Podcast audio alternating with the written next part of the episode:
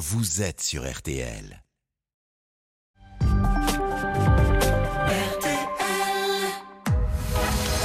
22h minuit, Parlons-nous. avec Cécilia Como sur RTL.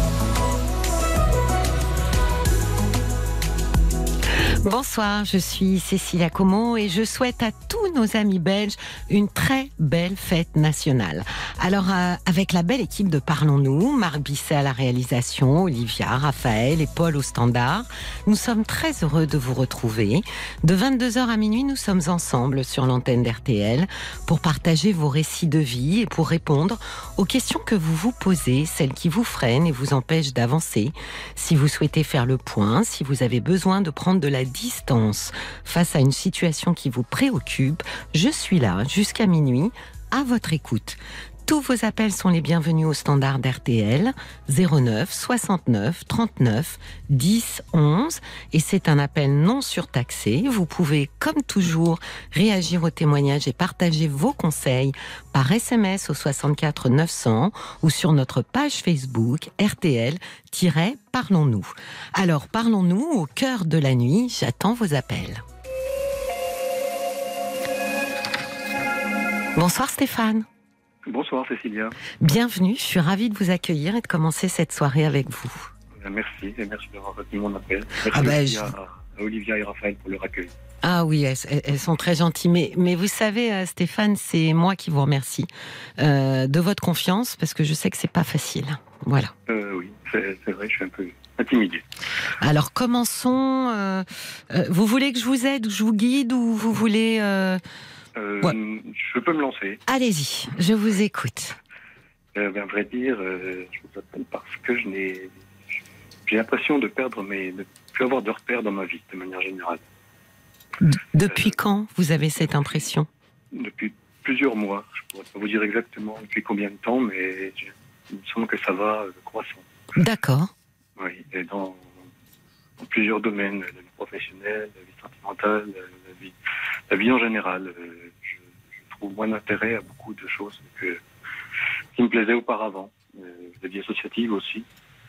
J'ai l'impression de tourner en rond et que beaucoup de, de ce que je fais n'a pas, n'a pas ou plus euh, autant de sens qu'avant. D'accord. Oui, c'est ça, surtout. Non, c'est que j'ai. Vous avez quel âge, Stéphane? J'ai 44 ans. Oui, c'est que j'ai l'impression que ce que vous êtes en train de dire, c'est que petit à petit, les choses qui avaient du sens pour vous euh, n'en ont plus. Euh, oui, Hmm. oui, c'est ça. Oui, oui. Euh, J'ai par exemple un, un travail qui me qui m'a toujours plu. Euh, Vous faites quoi Si c'est pas indiscret. hein. bah, Ça ne l'est pas, mais c'est un petit milieu et je préfère. qu'on- Alors on passe. En tous les cas, c'est un, c'est un métier qui, qui avait du sens pour vous. Oui, oui, et je sais qu'au fond, il en a encore ce que je fais est utile, mais mais je ne trouve plus de plaisir, de, non, de plaisir à, à le faire. Euh, J'ai l'impression d'avoir fait le tour de la question, de ne plus, de ne plus apprendre non plus. Euh, même si je sais encore une fois que ce que je fais sert à d'autres personnes. Alors euh, voilà, pour le travail, c'est- pas reluisant, en tout cas aujourd'hui. Je vous interromps parce que vous dites ne plus apprendre.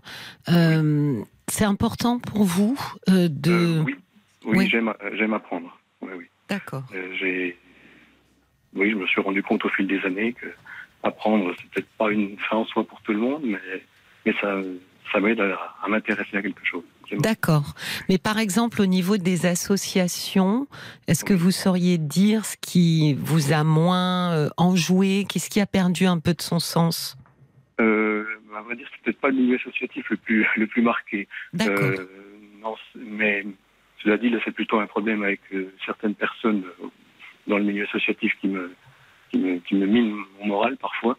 Oui. mais les, les activités en soi m'intéressent, euh, m'intéressent toujours. Peut-être parce qu'il n'y a pas d'obligation, contrairement au, au milieu professionnel, peut-être. D'accord. Hmm. Et dans la sphère privée, comment ça se passe? C'est- ben, j'ai l'impression que ce que je vis est, est plat. Euh, hum, j'ai une, une compagne depuis un peu moins de trois ans. Euh, on D'accord. se voit euh, à temps partiel, puisqu'on habite à une cinquantaine de kilomètres l'un de l'autre. Et euh, ce que je vis avec elle me semble banal. Et, mais j'ai aussi l'impression que, que c'est ce que vivent beaucoup de, de couples. Alors, euh, je ne sais plus trop quoi en penser. Oui, mais si vous vous projetez euh, ne serait-ce que deux ans en arrière, par exemple, vous trouviez ça aussi banal? Euh, Non, moins. Alors deux ans, euh, la nouveauté était, peut-être encore là. Oui, mais je vous dis ça, je vous dis ça, Stéphane, parce que trois ans, c'est pas non plus très vieux.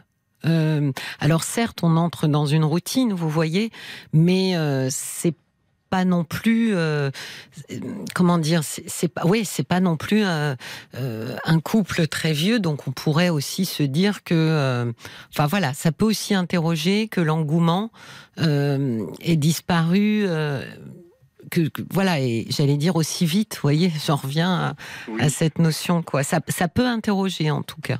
Oui, bah, oui, j'ai du mal à trouver des exprimer les raisons pour lesquelles. Euh, oui, j'allais vous dire, qu'est-ce que vous trouvez banal?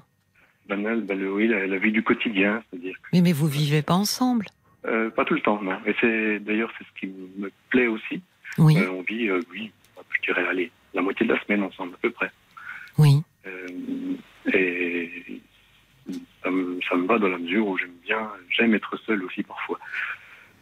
Oui, mais alors quand vous vous retrouvez euh, vraisemblablement ce que vous faisiez avant euh, ne vous procure plus de plaisir aujourd'hui.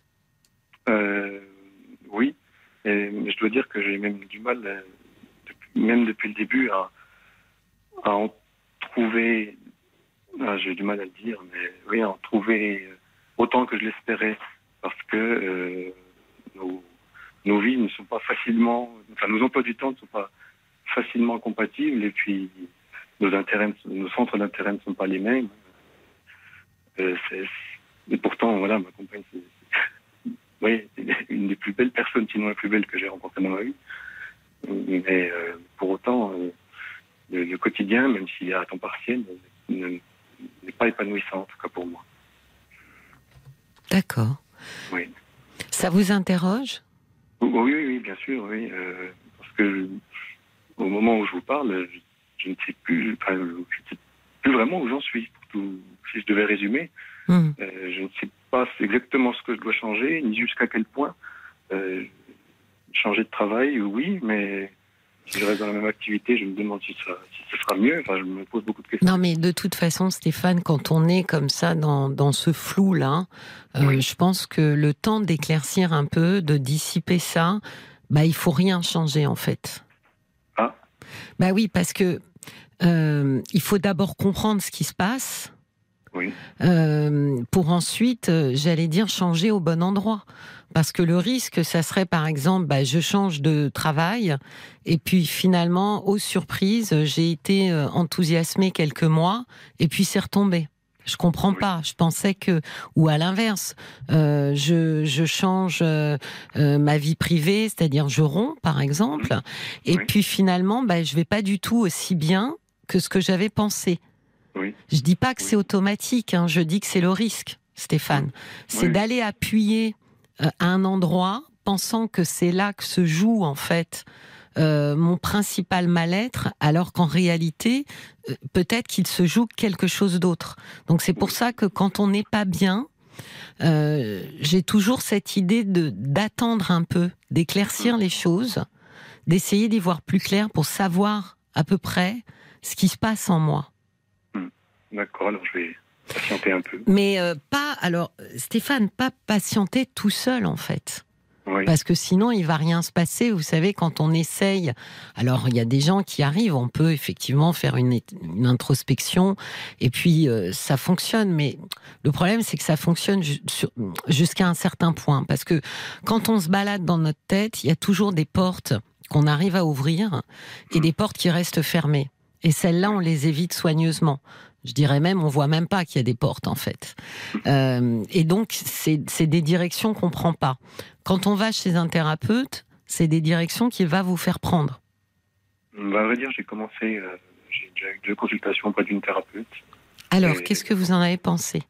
Euh, bah, J'ai l'impression que c'est trop tôt pour penser quoi que ce soit. Jusque-là, j'ai eu un, schéma à, à remplir, oui. qui est un alors un bonze ou une femme Bouddha, je ne sais pas comment ça s'appelle exactement. Je suis censé indiquer ce qui, je l'ai sous les yeux là, les qualités, mes défauts, ou alors ce que j'aime beaucoup, ce que je déteste. Voilà. D'accord. C'était pour savoir qui je suis. Voilà ce que m'a dit la thérapeute. C'est pas mal. Alors bon, moi, c'est, je connais, vous savez, il y a, il y a plus de 300, 320, je crois, euh, Oui. thérapies différentes. Donc, je ne connais pas euh, cette forme-là, mais je trouve ça plutôt pas mal, effectivement. Elle est en train déjà de, j'ai- c'est pas très joli, mais de faire un état des lieux. hein, oui, euh, de, de ce que vous êtes maintenant, enfin de votre impression hein, de vous-même Oui, en fait, de votre reflet de vous-même. Et, euh, et je pense que voilà, c'est pas mal parce qu'à partir de là, finalement, je pense qu'elle va justement tirer sur des fils euh, pour vous amener là où euh, généralement on, on, va pas tout seul, quoi. Hum, d'accord, j'espère. Vous disiez, ah bah oui, si, si, c'est. Alors, je vais vous dire une chose, dans les thérapies, euh, ce qui fonctionne plutôt bien, euh, ben, c'est la constance. C'est-à-dire qu'on qu'on- on peut abandonner, mais je pense qu'il faut abandonner au bout d'un certain temps. Pas au bout de trois ou quatre séances. Je pense qu'il faut se donner un peu le temps de d'aller un petit peu loin quand même, Oui, euh, et pour dire euh, voilà j'ai été un petit peu loin soit ça m'apporte rien soit je pense que je suis arrivée quelque part et je vais m'arrêter là. Pourquoi Mm. pas? Euh, je pense que ça c'est quand même un, un des secrets. Et d'y aller assez régulièrement aussi. Parce que Mm, c'est vrai que quand on y va une fois par mois en général, ça c'est pas pour débloquer une situation, c'est plutôt pour, euh, c'est plutôt un- une consolidation, quoi, pour, pour, Oui, oui. donc, euh, et en général, ça fonctionne. Mais je voulais vous demander, vous dites, ça fait quelques mois. Est-ce que vous Euh, sauriez dire euh, s'il y a eu quelque chose cet hiver ou, ou cet automne dans Hmm, votre vie de contrariant? Oui, mais disons que mon état actuel, c'était déjà, euh, oui, était déjà là, en tout cas latent euh, avant. Euh, ma sœur est décédée il y a sept mois. Et, et oui, il y a une autre chose dont je voulais vous parler, mais excusez-moi, c'était un peu décousu. Ah mais non, non, c'est aucun problème. Moi, je vous suis, Stéphane, aucun souci. Euh, bien, alors c'est que ça fait plusieurs années cette fois-ci, depuis à peu près l'âge de 35 ans, que j'ai que j'ai remarqué chez moi une, une phobie sur la route. Oui, euh, de- sur, les, sur les grands axes, notamment les autoroutes ou alors Oui, les voies express. Et je ne me l'explique pas, j'ai jamais réussi à m'en débarrasser. Et je- ça me pèse de plus en plus, euh, là, y compris euh, presque pour aller et venir euh, à mon travail. Par exemple, c'est une phobie, c'est-à-dire que ça vous effraie, vous ne pouvez pas prendre les autoroutes? Si euh, je les prends, enfin, il y a certaines portions que j'évite maintenant, malheureusement. Euh, a- pour quelle raison? Qu'est-ce que vous Euh, J'allais dire qu'est-ce que vous leur reprochez, mais je, je me doute qu'elles déclenchent beaucoup d'angoisse, mais qu'est-ce qui est plus angoissant qu'une Qu'est-ce qu'elles ont ces portions-là? Euh, alors certaines, euh, par exemple, sont très très élevées. C'est pas comme des ponts suspendus, mais presque. Ah oui, oui. Ça, je vous avoue que ça me. Voilà, j'ai constaté ça. oui, je vous dis, a maintenant 8-9 ans. Je vais constater que je ne me sentais pas bien quand je traversais ces, ces portions de route. Oui, Et puis, plus récemment, je me rends compte. Enfin, plus récemment. Il y a quelques années quand même, hein, que ça a commencé. oui, C'est que les. Vraiment, les grands axes longs, par exemple, les longues lignes droites, euh, oui. je me sens vraiment très mal à l'aise et, et je ne sais pas pourquoi. Cette notion, vous savez, de d'un horizon euh, très loin, euh, Oui, vous savez, comme si on. Bah, en fait, il n'y a pas de fin, quoi. oui. Ouais. Oui, oui, oui, c'est un peu ça. Et, et ça, me, ça finit par me gêner au point de. J'ai renoncé à faire certains trajets, bon, ne serait-ce que pour partir en vacances, ça, c'est qu'un petit exemple. Mais choses que je. C'est plus fort depuis le décès de votre sœur Non, non, non. Non, c'était déjà fort avant Oui, oui, c'était déjà fort avant. Euh, Oui, le décès de ma sœur remonte à 7 mois, la phobie dont je parle euh, remonte à 8-9 ans déjà. Donc, D'accord. Mais elle devient de plus en plus invalidante. oui, c'est l'impression que j'ai. Oui. Oui. Et, et alors, comment vous avez vécu ça, euh, votre, Euh. le décès de votre sœur Euh, bah, Elle avait quel âge, votre sœur? 41 ans. Oui, elle était jeune. Oui, oui. Euh, bah, je me dis que c'est. Triste, c'est une banalité, ce que je vous dis là, mais une tristesse sans nom, mais à commencer par euh, les parents avant tout, parce que on n'a pas des enfants pour les faire partir avant soi. Oui. Et, et puis, bah, je me dis aussi que voilà, on n'est plus que trois. Et puis, à, à beaucoup plus long terme, je m'étais déjà dit, ma sœur était infirmière, que ben voilà, quand nos parents seraient âgés, Oui. serait deux pour s'en occuper. Et puis, en plus, elle était infirmière, donc euh, c'était un avantage. C'était- Bon, les choses ont beaucoup changé depuis. Et je, ça me fait aussi converger. Voilà.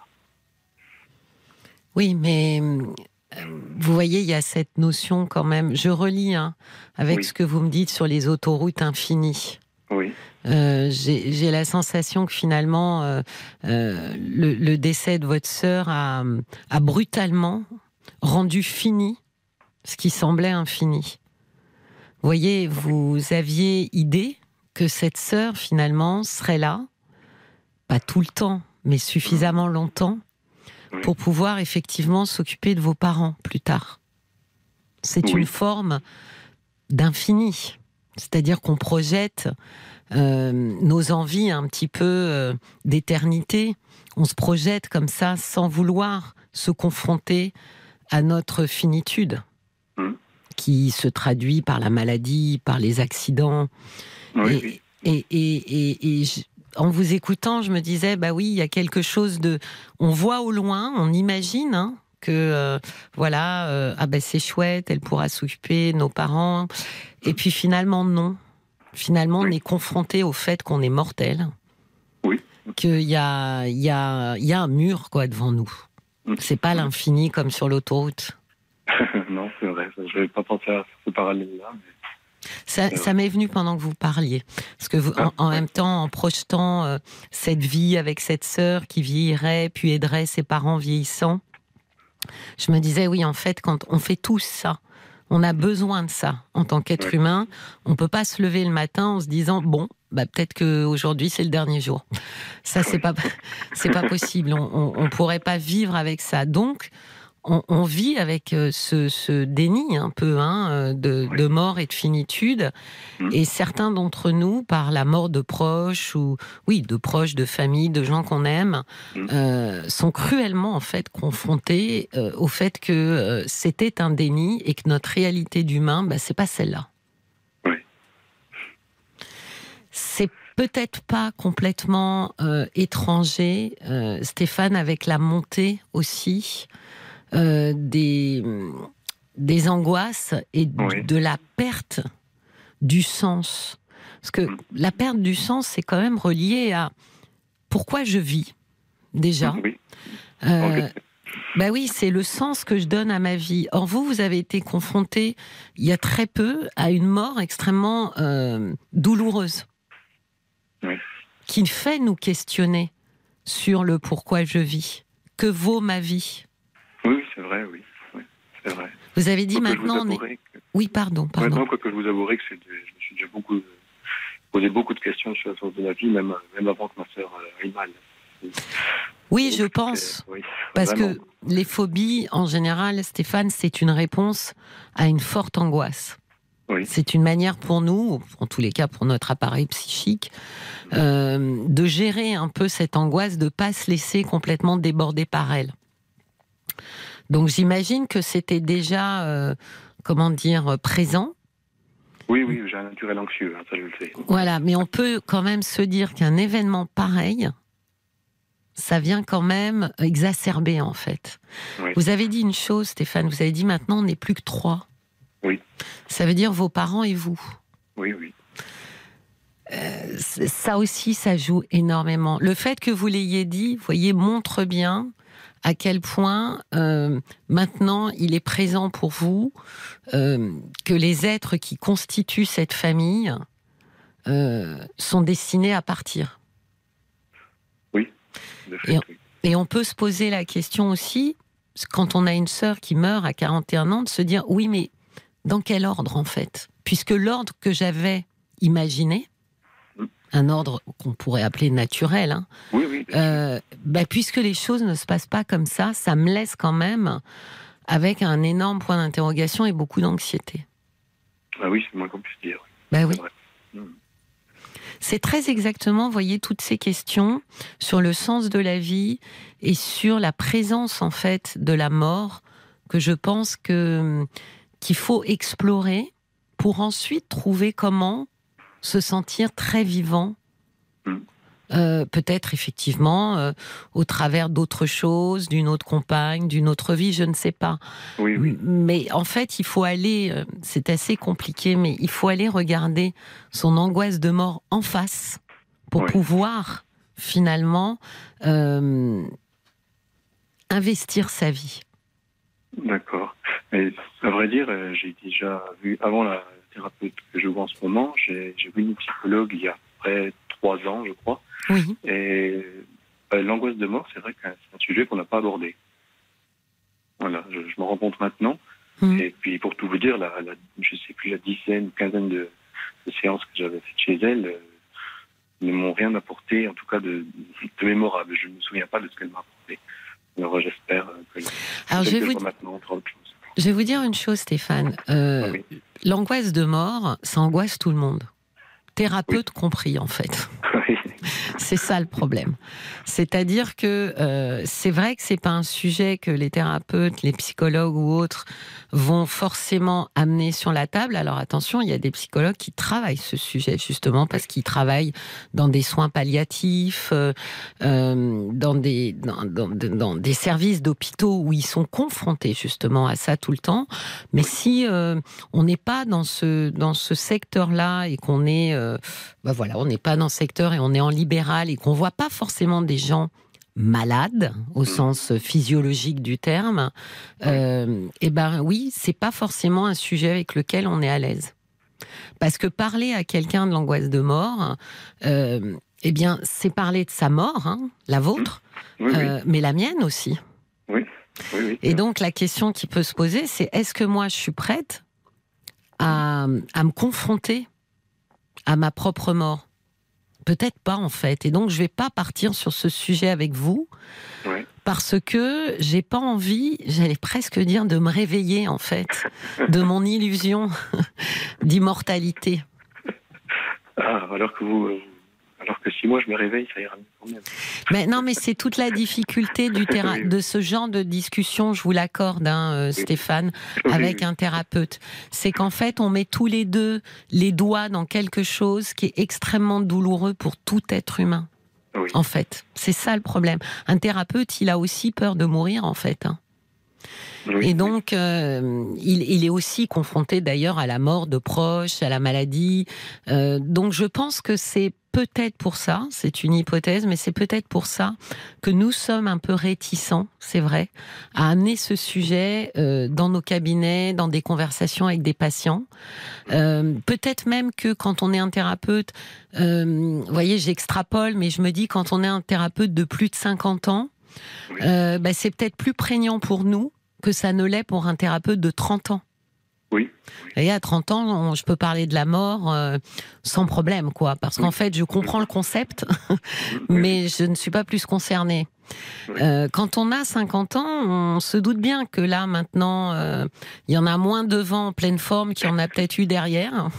Oui, comme vous dites. Donc c'est de moins en moins un concept intellectuel et c'est de plus en plus une réalité. Donc c'est Oui. peut-être difficile, effectivement. Je sais que c'est un sujet compliqué. Euh, parce que c'est un sujet douloureux pour tous les êtres humains, qu'ils soient médecins, qu'ils soient thérapeutes, qu'ils soient patients. Mhm. Mais je pense que c'est le sujet, c'est mon avis, hein, Oui, oui. euh, Stéphane, qui pour l'instant est en train un peu comme ça de louvoyer à l'intérieur de vous. Hum, D'accord. Et, À explorer en tout cas. Oui, oui, mais je vais faire en sorte de- d'explorer, justement. Euh, et je- alors, je, je- je vous le dis comme ça vient. hein. Oui. Euh, je- J'ai appris il y, a, six ans Oui. que, euh, que j'avais un QI élevé. Oui. Et je voulais savoir, est-ce que, d'après vous, il, y a- il peut y avoir aussi, est-ce que ça peut avoir une influence sur, euh, sur mon état actuel ou, ou pas? Alors, il y a un tel vaste sujet sur ce sujet, Oui. Stéphane. C'est. Excusez-moi, il y a beaucoup de. Non, non, mais en ce moment, vous avez vu que ça ne parle que de ça. hein, donc, Oui, euh, oui, oui, oui, même euh, sur certaines chaînes de télé. Exactement. Donc, euh, le fait est, moi j'avais lu un livre formidable il y a très longtemps d'un écrivain qui de mémoire s'appelle Martin Page, si je me souviens bien, et qui s'appelait un titre qui disait un truc un peu un jeu euh, trop intelligent pour euh, pour être heureux quoi. Oui. Et en fait le gars se rendait compte que parce qu'il était trop intelligent, euh, bah, il se posait des questions que les autres se posaient pas, Mhm. et puis que ça le rendait bien plus malheureux en fait. Il regardait autour de lui, il se disait, mais en fait, je, je me pourris la vie avec ces questions-là. Et donc, tout le livre consiste à, en fait, il veut devenir plus idiot. C'est assez rigolo hein, comme livre. C'est un roman, non? Voilà, donc il cherche désespérément à être moins intelligent, en se disant euh, c'est le secret du bonheur. Oui. Donc pour répondre à votre question, je pense que oui. Euh, il me semble que quand on a un quotient intellectuel très élevé, alors attention, très élevé, on passe au-dessus de 120 et surdoué, on passe au-dessus de 130. Hein. Oui, oui. Euh, il me semble que peut-être on s'interroge plus, peut-être, hein, oui. euh, où on s'attarde plus sur des choses et que euh, que peut-être effectivement c'est, ça peut être un embarras. Je suis pas du tout spécialiste de la question. Oui. Euh, je ne fais absolument pas. euh, je, je n'ai pas du tout euh, cette cette compétence. Mais il est possible effectivement que on se pose on se pose plus de questions que moi je me souviendrai toujours je vais vous raconter une anecdote. Je faisais un stage en, en alcoolologie à Limeil Brévannes il y avait beaucoup beaucoup de patients. En- en- je les voyais en post-cure et tous euh, présentaient euh, une dépression. Et donc euh, l'alcoolisme et la dépression étaient totalement corrélés. Il y avait un patient qui ne présentait aucun signe de dépression. Aucun. Et je me souviens que mon maître de stage, qui était un psychiatre, m'a dit Est-ce que tu sais pourquoi? J'ai dit Bah non, évidemment. J'aimerais le savoir, mais je ne le sais pas. Il m'a dit bah, Parce que ce monsieur a un QI en deçà de la moyenne. Ah, oui. C'est drôle, hein Enfin, Oui, c'est oui. drôle au sens de Oui. c'est surprenant quand même. Et, euh, et c'était, voilà. Et il me dit, c'est le seul qui a un QI en deçà de la moyenne. Alors, la moyenne, c'est 100. Hein. Euh, et c'est le seul aussi qui ne présente aucun signe de dépression. Qui était plutôt joyeux comme monsieur et assez sympathique. Oui, oui. Peut-être que c'est ça qui me fait dire ce que je vous dis aujourd'hui, Stéphane. De me dire peut-être qu'effectivement, à l'inverse, si on a un QI trop élevé, peut-être qu'on se pose des questions euh, qui embarrassent, auxquelles on ne trouve pas de réponse. euh, je sais pas. Ça vaudrait. Alors là, pour le coup, ça vaudrait vraiment la peine que vous puissiez en parler avec votre psychologue. Oui, oui. Bah, le sait, alors euh. Voilà, de voir avec elle. euh, voilà, il y a, il y, a, il y a sûrement des, des spécificités et, et de pouvoir voir. euh, je pense que oui, peut-être ça vous rassurait aussi de dire euh, qu'on puisse vous expliquer. Bah, D'abord, un, que vous n'êtes pas tout seul, hein, et puis que c'est assez récurrent. Euh, chez les gens qui présentent un QI de plus de 120 ou de 130, de dire bah oui c'est assez récurrent. Je pense que ça, ça, ça vaut la peine aussi euh, d'éclaircir euh, cette question-là. D'accord, je, je, je le ferai. Oui. Voilà. Bien. Bah, j'espère que bah, j'espère que ça vous a aidé, Stéphane. Oui, oui. vous m'avez- aidé. Merci beaucoup. Bah, je vous souhaite une très bonne soirée. Merci. Merci d'avoir appelé. Merci. Merci à votre équipe aussi. Je, le- je transmets. Au revoir. Au revoir, Stéphane. Cécilia Como, parlons-nous sur RTL. Vous êtes bien sur RTL. On a des messages Facebook. Jusqu'à minuit, Parlons-nous. Cécilia Como sur RTL. Les messages pour Stéphane sur la page Facebook euh, RTL-Parlons-nous. Il y a la mouette qui parle de la mort de la sœur de Stéphane qui a peut-être confirmé, rendu réaliste le concept de la mort et rendu réel aussi euh, l'état de Stéphane d'être mortel, d'où une sorte de désespérance face à la vie. Il vous faudrait peut-être retrouver en quelque sorte l'illusion de la non-mortalité qui permet à l'homme au quotidien de garder une dynamique de vie et le goût de vivre. Euh, C'est ce que note la mouette. Il y a euh, Thierry qui dit Ah effectivement, c'est compliqué d'être entre guillemets au-dessus des autres, de trop réfléchir et du coup, bah, de tout anticiper, de tout voir avant que cela n'arrive, ça complique un peu plus la vie. Euh, Thierry qui a trouvé le témoignage de Stéphane très intéressant et puis Françoise qui se reconnaît aussi très bien dans son témoignage, y compris la phobie d'autoroute, elle a la même Françoise. En tout cas, je suis tout à fait d'accord avec euh, vous Cécilia, rappelons-nous la chanson de Brel, être heureux et con à la fois. Tellement vrai. Vous êtes bien sur RTL. 22h minuit Parlons-nous. avec Cécilia Como sur RTL. Parlons-nous se poursuit sur RTL et si vous souhaitez réécouter un témoignage, c'est très simple, il suffit de télécharger l'appli RTL. Toutes les émissions sont diffusées en podcast. Alors je vous redonne le numéro du standard pour me joindre 09 69 39 10 11 si vous souhaitez faire le point, prendre de la distance face à une situation compliquée. Nous sommes là jusqu'à minuit à votre écoute. Bonsoir Isabelle. Bonsoir Cécilia. Bienvenue dans Parlons-nous. Je suis ravie de vous accueillir et je vous écoute. Merci et puis merci d'avoir pris mon appel parce que j'ai appelé parce que euh, cette période est euh, difficile pour moi. Oui. Et, euh, et en plus, et, parce que c'est le, le, 24e anniversaire du, du, décès de mon mari. Ce mois-ci? C'était hier. D'accord.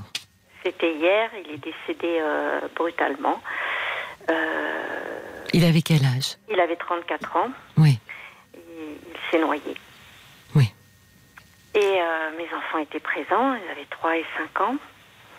Mon père aussi était présent, il a essayé de le sauver, il était, ils étaient ensemble.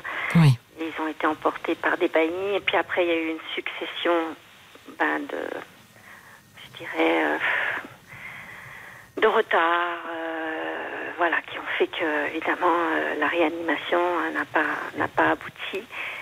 Et, et en fait, euh, à la suite de ça, bon, j'ai eu évidemment des moments extrêmement difficiles. J'ai vraiment touché le, le fond. Heureusement que j'avais mes enfants pour. C'était un c'était ma mission en fait. Hein, mmh. C'est ce qui vous tenait debout et vivante. Oui, tout mmh. à fait, mmh. exactement. Et, et, autant dans ma reconstruction, euh, voilà, comme quelque chose qui a été pulvérisé, oui. petit à petit, on remet, on réapprend à, à sourire, on réapprend à, à, rire, on apprend à, on se dit tiens, ça fait dix minutes que j'ai pas pensé à lui, oui, et après oui. un quart d'heure, voilà. Absolument. C'est héroïque. Hein. Euh, je ne sais pas. En fait, ah, moi, quand je vous écoute, ça, ouais, et, oui. et, je dis mais mais j'avais pas le choix. Oui, c'est vrai, c'est vrai. Mais vous avez vécu, euh, c'est un drame absolu. Oui. Et quand on vous écoute, euh, ben, on, on- on- on se projette, quoi. Et, Mm. et effectivement, euh, rien que quand vous dites réapprendre à sourire, je me dis, mon Dieu, que ça doit être dur de réapprendre à sourire, quoi. Oui, on a l'impression d'être. Et si vous voulez, c'est l'impression euh, d'avoir d'être morte avec. Hum, hum. En fait, il y a l'enveloppe qui est, qui est là, mais en haut, Ouais, au c'est fond ça. de soi, on est vide, on est mort. Ouais. Et, et en fait, c'est. euh, on est là sans être là.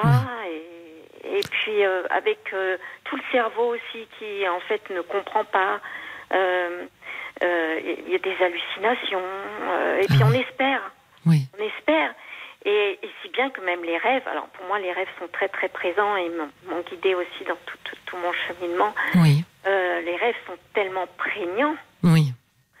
que on a l'impression que en fait vous, voulez rester dans les rêves parce que la, la vie continue dans les Oui. rêves. Il est là. Mm. Il est là, oui, tout à fait. Il est toujours là, mais quelque part il est toujours là. Mm. Et en fait, euh, si j'appelle aussi aujourd'hui, c'est que autant dans ma reconstruction, euh, je dirais euh, euh, professionnelle, j'ai trouvé ma voie. Oui. Ça a été, voilà, je me, je me suis reconvertie, j'ai déménagé, j'ai changé beaucoup de choses et ça a été fluide. J'ai pu être accompagnée, ça c'était vraiment très bien. Euh, avec mes enfants, ma fille a 29 ans, elle a eu un petit bébé cette année, mon fils a 27 ans. Je pense que dans leur vie, voilà, ils, ils ont, dirais, euh, comment dirais-je, euh, ils font ce qu'ils ont envie de faire. Oui.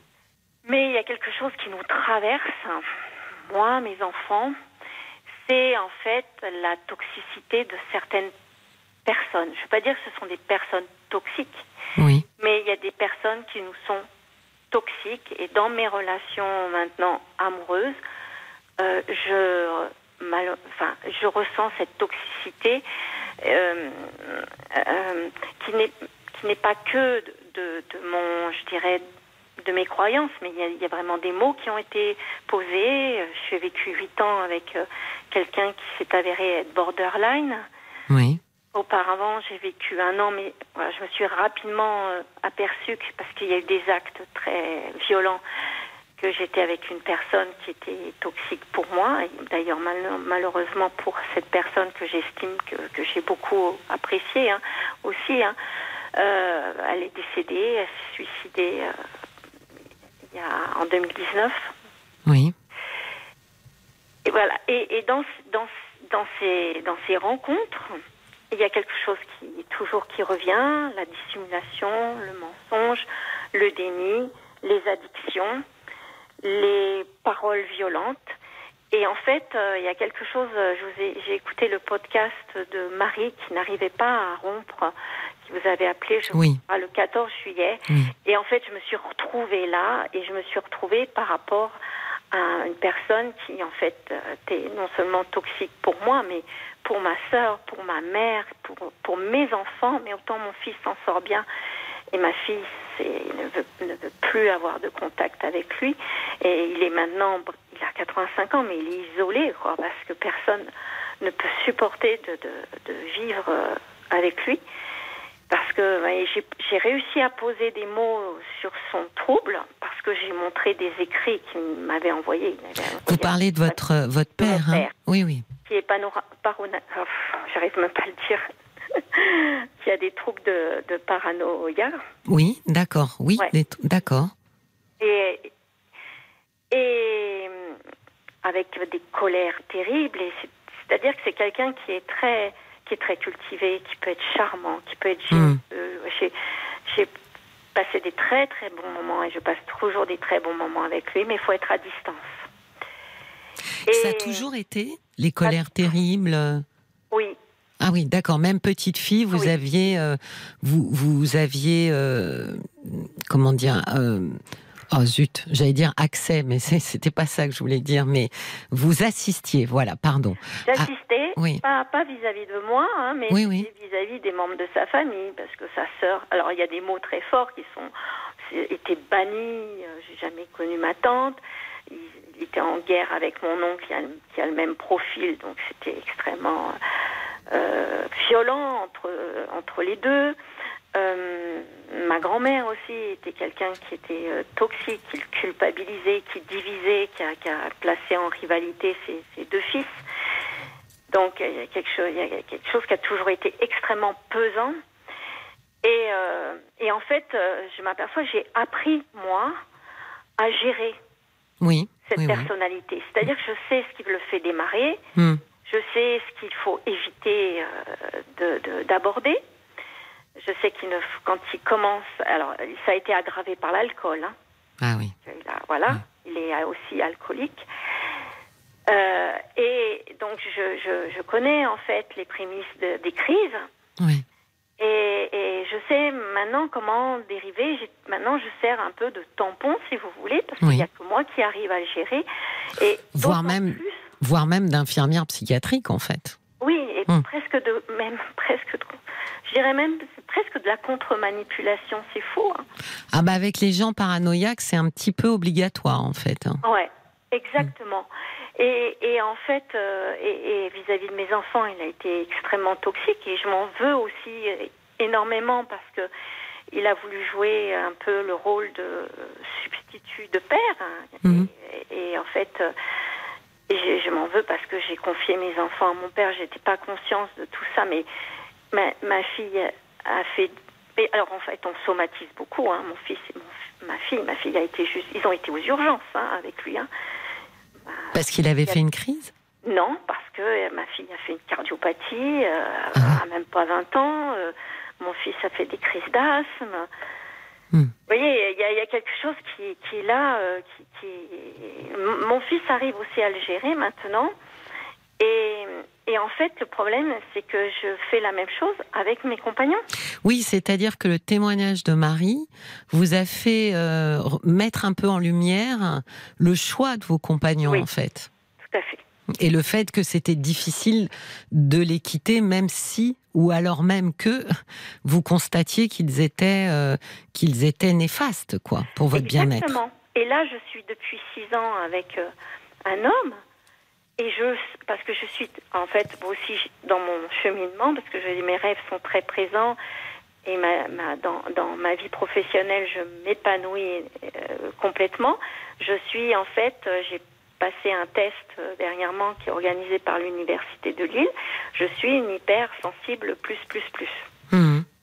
Ma fille aussi, c'est une psychologue qui lui a effectivement, euh, enfin qui l'a caractérisé. Mon fils, oui, c'est un artiste. Euh, bon, c'est euh, et en fait, euh, on- donc on- on- l'intuition est, est- est- est là. Oui. Et je n'écoute pas. Autant je suis capable de l'écouter pour ma vie professionnelle. J'ai pris des risques. J'ai quitté le salariat. J'ai mon- j'ai monté ma propre structure. J'ai des, enfin, je, je, je laisse venir les choses et les choses. Les, les- les- mes clients, mes, mes, mes missions, mon activité se déroulent, mais d'une façon très fluide. Mm. Autant là-dessus, sur ce, dans le plan, sur le plan sentimental, je suis, je, je sais que je suis mal, ça se voit puisque je somatise et à chaque, euh, à chaque, je dirais, relation, j'ai une, des symptômes différents qui m'amènent à aller faire des examens et dès que la, la relation se termine, les symptômes Disparaissent. disparaissent. Mais est-ce que je peux vous demander euh, comment était votre mari? Eh bien, justement, parce que j'ai travaillé avec. parce que je travaille. je- je- enfin, avec. J'ai une- j'ai une psychothérapeute qui est formidable, mais qui intervient plus avec moi comme euh, en supervision. Oui. Je suis dans, dans, dans la thérapie aussi, dans la relation d'aide, donc elle, elle me supervise. Mhm. Et elle m'a fait remarquer, parce qu'on a regardé un petit peu tout ça, que effectivement, à l'époque où j'ai rencontré euh, mon mari, j'avais euh, même pas 18 ans. Oui. J'étais, euh, en fait, j'avais rompu avec mon père. J'avais rompu les liens avec mon père. C'était après le divorce de mes parents qui a été extrêmement conflictuel avec procès, parce que c'est quelqu'un de très procédurier. Hein, va Comme tous les gens euh, atteints d'un trouble paranoïaque, oui. tout à fait. Donc, et, et comme euh, voilà, et comme il n'y avait pas de communication avec lui, il y avait, il y avait eu ces crises, euh, enfin des crises terribles, j'avais coupé les, les liens avec mon père. Et c'est à ce moment-là que j'ai rencontré euh, mon mari. Et effectivement, ma thérapeute me disait, c'est la seule, le seul homme qui ne m'ait pas été toxique, qui a été bienveillant, qui a été, c'est- l'homme de ma vie. Hein.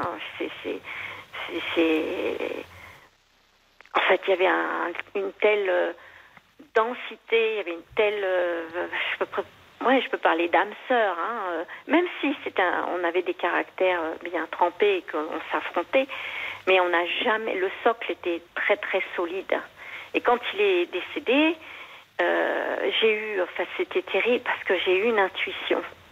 Le matin, avant de partir sur la plage, il avait écrit une lettre à la banque pour donner des consignes parce qu'on était en train de, de rénover une maison. Et en fait, la, ban- la, la lettre, je lui ai dit, il faut qu'on aille la poster. C'était pas du tout sur le même chemin. Mhm. Il faut qu'on aille la poster. J'y tenais, tellement j'y tenais que j'ai été même, euh, enfin c'était un peu la panique. Donc il m'a dit, il m'a dit, mais, mais je sais pas ce que tu as aujourd'hui, tu es dur. Et ce- cette parole m'a, on m'a dit, bah oui, euh, enfin j'ai, raisonné. J'ai dit, bah oui, pourquoi je raisonne, pourquoi je veux absolument poster cette lettre? On peut le faire après, mais Oui. voilà, j'ai suivi. Et quand j'ai re- repris ses affaires, et j'ai vu la lettre, Mhm. eh bien, vous savez ce que j'ai fait? J'ai été la poster. C'est dur. J'ai hein. regardé cette lettre, j'ai dit, elle aurait peut-être, j'aurais dû suivre mon intuition. J'aurais dû m'écouter. Peut-être ou peut-être pas, parce qu'on peut pas refaire, vous savez, Mais oui, mais fais que... des si, hein, Non, Isabelle, choses, des si, très- des si, hein. Oui, mais non, mais c'est surtout que c'est tout à fait humain, naturel de se dire, euh, de, je pouvais le sauver. Et, et j'ai pas, et je l'ai pas fait en fait. C'est Mm. ça qu'on, enfin c'est, c'est l'impression qu'on a. C'est, d'avoir l'idée que je n'ai pas sauvé en fait cet homme, alors que si, effectivement, j'avais écouté, si j'avais été posté, si, vous voyez, cette notion de j'avais la capacité. En fait, c'est aussi une réponse à la douleur et, au drame. C'est d'avoir l'impression qu'on a, qu'on a, qu'on avait euh, du contrôle sur ce qui s'est passé et qu'on l'a pas utilisé. C'est en général des, des, comment dire des réflexions totalement a posteriori. Oui, oui. Qui, qui, qui viennent en fait, euh, voilà, nous. Euh, mais vous savez, je me, j'étais en train quand même de me dire qu'ensuite, finalement, effectivement, vous, vous disiez que donc les hommes qu'on suivit étaient des hommes qui n'étaient pas bienveillants à votre égard. Non. Mais moi non plus, au début, j'étais pas bienveillante. Hmm. C'était, je ne sais pas euh, quel est le, mais en fait, euh, finalement, euh, je le sais parce que en fait, ils ont senti cette, cette, cet empêchement, cette présence. Et même mon compagnon actuel m'a dit au départ, en fait, si vous voulez, au dès le départ, quand je l'annonce, quand je dis, eh ben en fait, il y a la réaction et se projette et ça fait un choc. Quand vous annoncez quoi? Ouais. Quand j'annonce que je suis veuve. Oui. Et que j'ai perdu mon mari, euh, euh, voilà, mm, dans des conditions comme ça. Oui. Et eh ben en fait, ça leur fait un choc. Et en fait, j'ai l'impression que mon image change. Je suis pas l'image de la femme. Je suis une image euh, de, comme vous avez dit, d'une héroïne. C'est ce qu'on m'a dit, j'étais remarquable. Mais, mais en fait, euh, c'est comme si je devenais. Il y a quelqu'un qui m'a dit, c'est comme si j'étais sur un piédestal. Oui, mais l'idée que, que, j'avais, enfin, une des questions, euh, Isabelle, c'est que et finalement, en, en, quand vous dites qu'ils le sentent et qu'effectivement la présence de votre mari, elle est là quand même, hein, mm. euh, vous le portez en vous, en fait, cet homme. Il existe au travers de vous. Je me demandais si tout simplement ces hommes euh, non bienveillants ou malveillants, si on va aller jusque-là, c'était simplement une réponse au fait que vous ne vous autorisiez pas à pouvoir être heureuse avec un autre homme. C'est possible, hein, mais c'est possible. Mais et, en fait, ce qui me pose aussi souci, c'est que j'ai l'impression que ça me traverse les générations et que ma fille aussi aujourd'hui est touchée. Et par-delà, mon petit-fils, vous voyez, c'est quelque chose que, que j'aimerais tellement pouvoir euh, arrêter. Ça, c'est deux choses différentes. Parce que, euh, d'abord, euh, voilà, c'est on peut être d'une même famille et avoir effectivement euh, des choix de conjoints qui soient pas les plus heureux, mais euh, malgré tout, dans ce qui euh, joue pour vous, quand je dis s'autoriser à être heureux, c'est aussi s'autoriser finalement à se sentir peut-être trahir ce mari qui était mon âme sœur, avec qui on était alignés, avec qui euh, il y avait une complicité euh, formidable, comme si je ne m'autorisais plus à pouvoir être avec un homme avec qui j'allais vivre ça. Et donc, de manière très inconsciente, je choisis des hommes avec qui ça va être compliqué. Et ils ne deviendront jamais mon âme sœur, ils ne seront jamais mon complice. Et celui qui restera l'homme de ma vie, bah, c'est mon mari. Parce que les choix que je fais ensuite lui permettent à lui de garder cette place. Je pense que ça, c'est plus. Enfin bon, après, c'est euh, c'est forcément mon, mon école à moi théorique de pensée, mais je pense que, euh, enfin, j'ai plus tendance à penser que ça se passe comme ça plutôt qu'une espèce de euh, malchance ou, ou mauvais hasard ou, ou malédiction. Ou, voyez, je pense que non. Je pense que ce qui se produit, c'est que vous avez un homme en tête, un homme merveilleux que vous avez aussi placé un petit peu euh, sur un piédestal, mm. euh, que personne ne peut et ne doit déboulonner. C'est peut-être aussi pour ça que vous annoncez d'emblée euh, que vous avez eu un mari, que cet homme a disparu de manière extrêmement brutale et violente. voilà, il y a quelque chose un petit peu comme si, voilà, il y a une partie de mon histoire magnifique auquel personne ne touchera jamais. Ouais. Et à partir de là, je ne peux pas, moi, Isabelle, m'autoriser à réécrire une histoire merveilleuse avec un autre homme. Donc je ne vais pas choisir des hommes euh, me permettant de vivre une histoire merveilleuse, mais je vais choisir des hommes qui vont me faire vivre une histoire compliquée et je pourrais garder mon mari comme étant la plus belle histoire de ma vie. Oui, mais alors, c'est, c'est très. pa- Parce que j'essaye de, me- de me défaire de ça. Quand, quand j'ai quitté, en fait, mon compagnon, il y a maintenant plus de 7 ans, qui, qui a été diagnostiqué borderline, hein, Mm. j'ai, eu des menaces de mort. Et, et en fait, c'est parce qu'il a touché mes enfants, en fait. Ma Mm. fille a eu une crise terrible avec lui que je, je, j'ai dit c'est terminé parce que moi j'ai j'ai j'ai en fait euh, j'ai aussi euh, énormément souffert et en f- je de ça et c'est quand ça touche mes enfants que là je me dis non stop il faut que Oui. ça s'arrête Ah, ça, ça s'appelle l'instinct maternel, Ouais. protéger ses petits, tous, tous les, j'allais dire tous les animaux. hein. Nous sommes aussi des mammifères, enfin pas tous d'ailleurs, mais euh, une grande partie euh, des animaux, euh, nous sommes un peu programmés aussi quand même pour les protéger. Bon, ça marche pas toujours. hein. Tous les parents euh, ont pas la même programmation inscrite en eux, c'est sûr.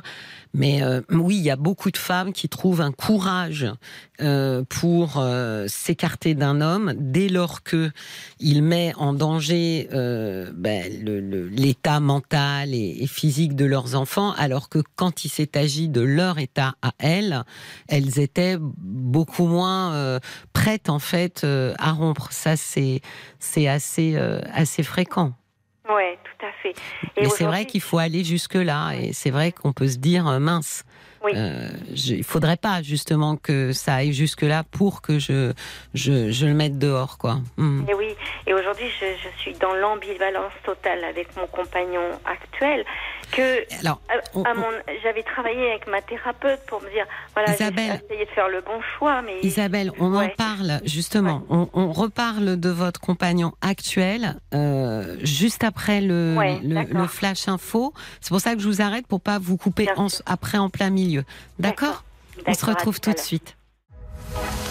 Jusqu'à minuit, Parlons-nous. Cécilia Como sur RTL. 23h04 sur RTL et bienvenue parmi nous. Si vous arrivez, nous poursuivons notre cheminement dans Parlons-nous, fait d'échanges et de conversations. Et si vous souhaitez vous aussi prendre la parole, Olivia, Raphaël et Paul, attendent vos appels au 09 69 39 10 11. Et pour réagir aux témoignages qui passent à l'antenne, c'est par SMS au 64 900, 35 centimes par message.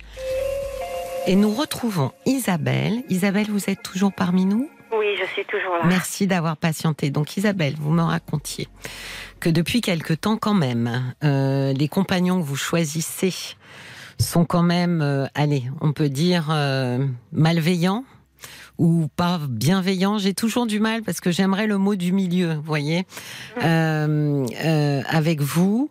Euh, et vous me disiez que c'était vrai avec votre compagnon actuel, mais que c'était vrai aussi alors, si j'ai bien compris, avec le compagnon de votre fille. Oui, en fait, en fait, ma fille, elle, elle euh, vit avec un compagnon en fait euh, depuis euh, deux ans. Donc, ils ont eu un petit bébé et là, euh, son compagnon a perdu son papa au mois d'octobre. Oui. Et donc elle était enceinte. Et, et depuis, et, bah, il n'arrive pas à gérer. Hmm. Et euh, euh, la, euh, la, la, mère de son compagnon, euh, et, et- je dirais, l'accapare énormément. hein, mais Oui. bon, ils sont dans la douleur. Hein, Oui. et, et en fait, euh, elle a des comportements euh, de- de- de- d'aller vers des, des, des jeux, des Oui. paris sportifs, euh, euh, ce qui met en péril bien sûr euh, les finances. Oui. Donc elle est, elle est aussi, euh, elle est perdue, elle est, elle est mal. Euh, et ça se ressent aussi sur le sur mon petit-fils qui est est un bébé euh, alors très tonique, très éveillé, mais qui est tendu, qui est émotionnellement euh, extrêmement euh, Oui, mais parce que, vous voyez, Isabelle, je pense que là, le couple de votre fille et son compagnon traverse quelque chose euh, d'extrêmement difficile.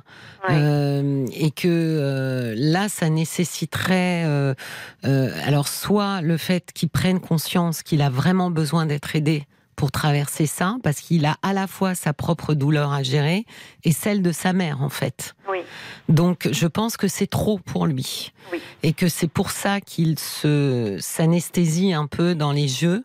Euh, les addictions, euh, surtout les addictions de jeux, font monter l'adrénaline.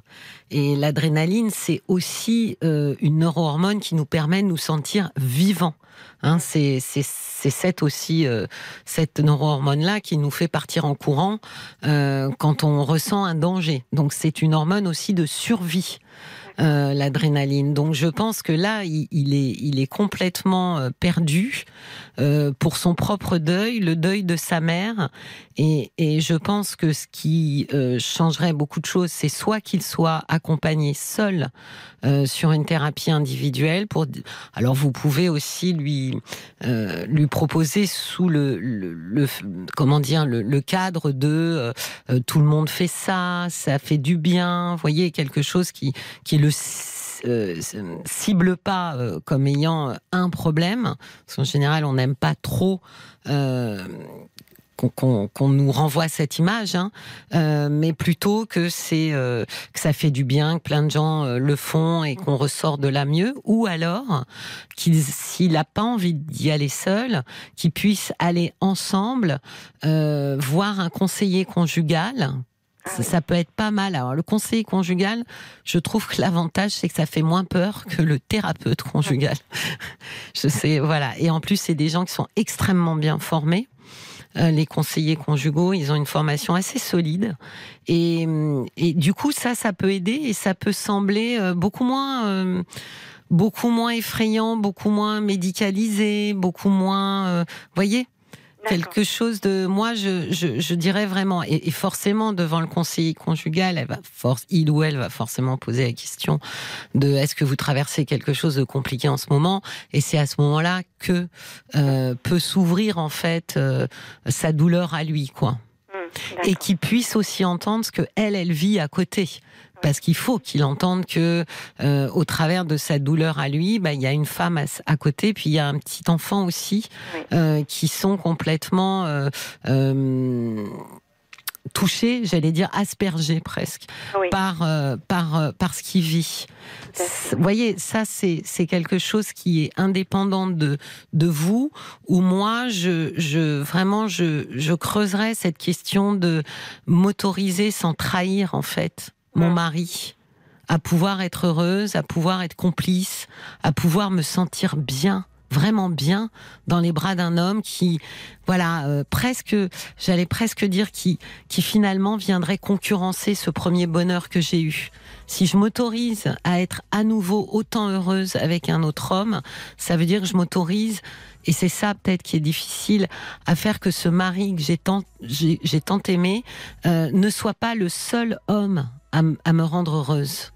Voyez? Ce que je souhaite de, de, de tout mon cœur et c'est c'était aussi donc euh, le, le, le sens de, de, de ma reconstruction aussi euh, Oui, avant mais- de rencontrer cet homme et, et en fait euh, j'ai été euh, au bout de quatre ans mais mais euh, dévastée par par par euh, le fait que j'ai enfin j'ai été déçue Oui, mais Isabelle, la Ouais. dif- notre difficulté euh, en tant qu'être humain, c'est qu'on peut vouloir plus que tout quelque chose et travailler totalement contre, en fait.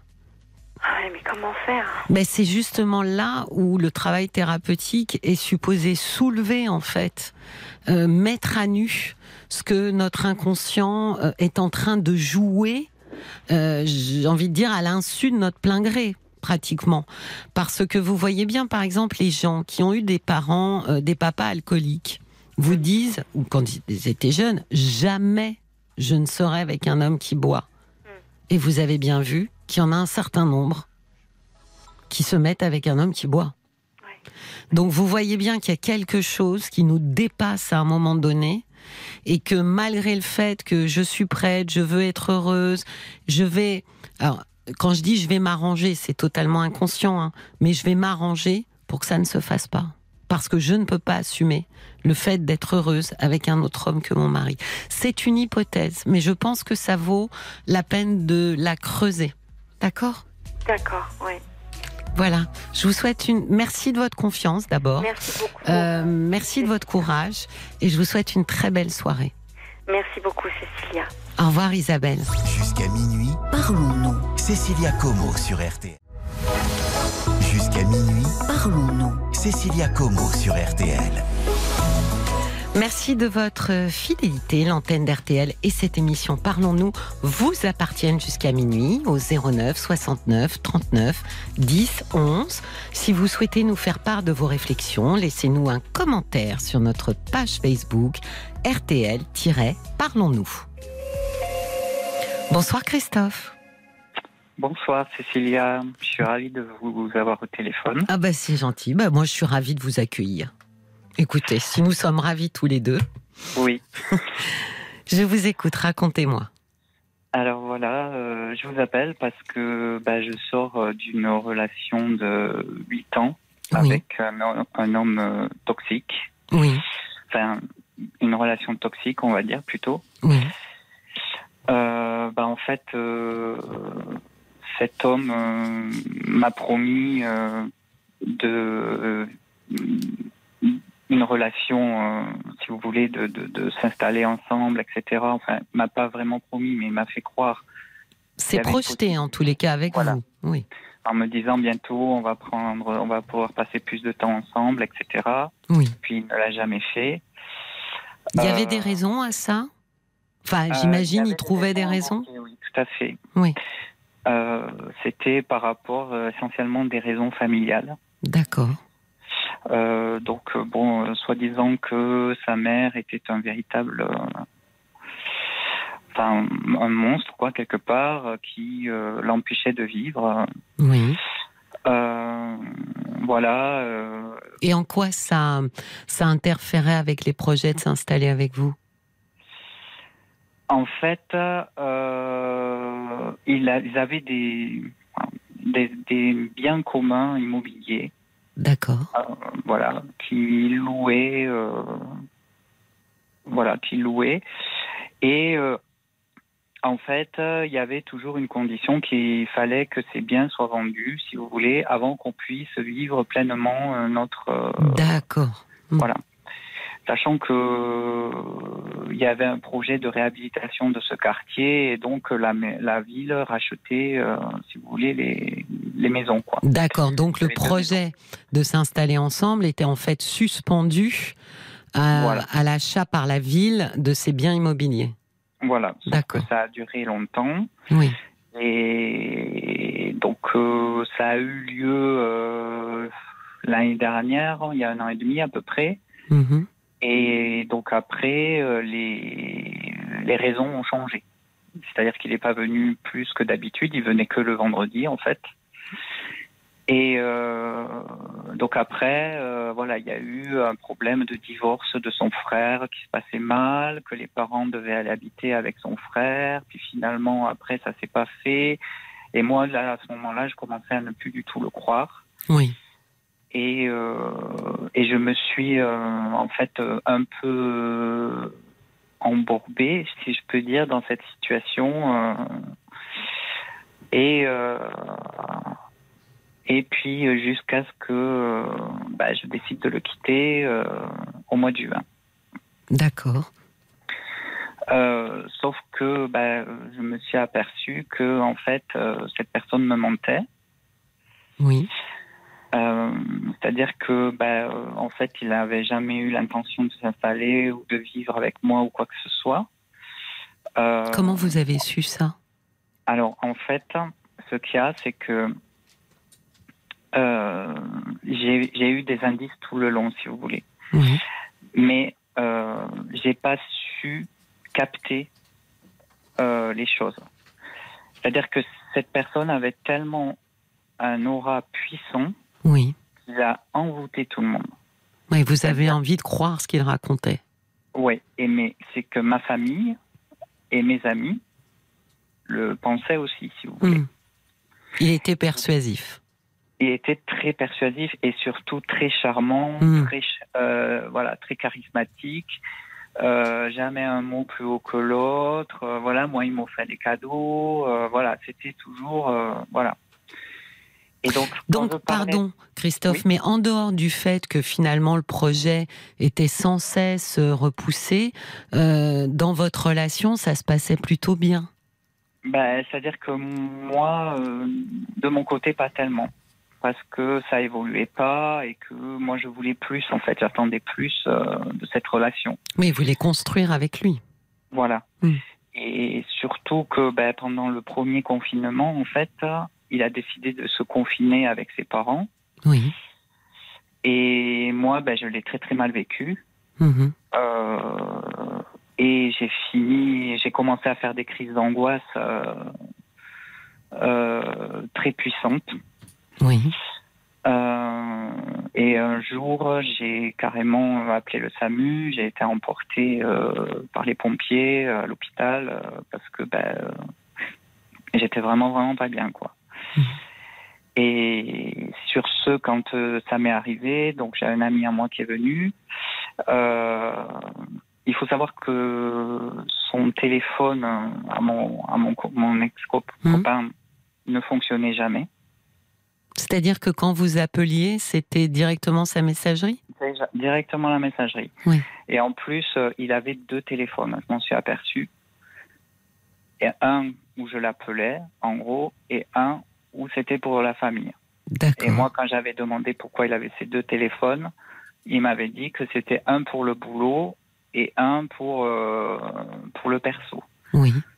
Sauf que, ben, en fait, euh, je me suis rendu compte que euh, tout le monde l'appelait sur l'autre téléphone. Et du coup, j'ai fini par avoir le numéro de l'autre téléphone. Mais le bon, donc, du coup, le téléphone sur lequel j'ai appelé d'habitude était coupé. Oui. Et il a rappelé euh, une heure après. Et il a eu mon sur mon téléphone, il a eu mon, mon copain qui était là, qui l'a exhorté de venir parce que j'étais vraiment pas bien et que je partais avec les pompiers et, et à l'hôpital et il n'est même pas venu. D'accord. Donc il est euh, voilà. Oui. Et euh, il a dit je vais essayer et il n'est pas venu. Donc là, ça commençait vraiment. Je commençais vraiment à avoir des gros doutes euh, Oui. sur lui. Mm. Bon, après, euh, j'ai remarqué euh, plusieurs choses. hein. Un site de rencontre sur son téléphone. hein, euh, j'ai remarqué aussi un jour, j'ai retrouvé un homme à la maison, chez moi, dans ma propre maison, parce qu'il avait les clés. Je suis rentrée t- plutôt du travail, en fait, Oui. et je suis tombée sur. Alors, il- ça a été une scène un peu traumatisante, parce qu'en fait, quand il a vu que la voiture est rentrée dans, la, dans le parking, Oui. en fait, il est sorti directement, et je l'avais jamais vu comme ça, avec une tête euh, très bizarre, en me demandant mais qu'est-ce que tu fais là? Euh, T'es pas au travail? Et en fait, moi, j'étais parti plus tôt, j'étais parti à 14 heures. Mhm. Et je lui avais pas dit parce que euh, j'avais une matinée éprouvante et du coup j'avais pris mon après-midi. Et là, je, le, je, je voulais faire le, le- le bisou, il m'a repoussé. Il m'a dit je suis pas seul, il voulait pas me laisser rentrer dans la maison. Et euh, Mais c'était là où vous habitiez? Ou c'était. Ouais. Ah oui. oui, oui, c'était ma maison à moi. Waouh. Et, euh, et donc quand je suis rentré, euh, j'ai trouvé un homme assis, il était en train de boire le café devant des clips à la télé. Oui. Euh, donc j'ai dit bonjour à l'homme, j'ai dit mais qu'est-ce qui se passe? Alors tout de suite il l'a raccompagné, puis il est revenu me voir et il me dit bon ben euh, voilà j'ai fait un devis pour les peintures euh, du plafond. Euh, C'est un peintre compagnon. Alors sur le coup j'ai pas du tout cru, je me suis mis à pleurer, j'ai dit mais qui c'est qui c'est cet homme machin? Et puis il m'a- me dit non non mais il n'y a pas d'autre homme dans la maison et puis il faut que j'y aille de toute façon et il m'a laissé pleurer là sur le canapé. euh.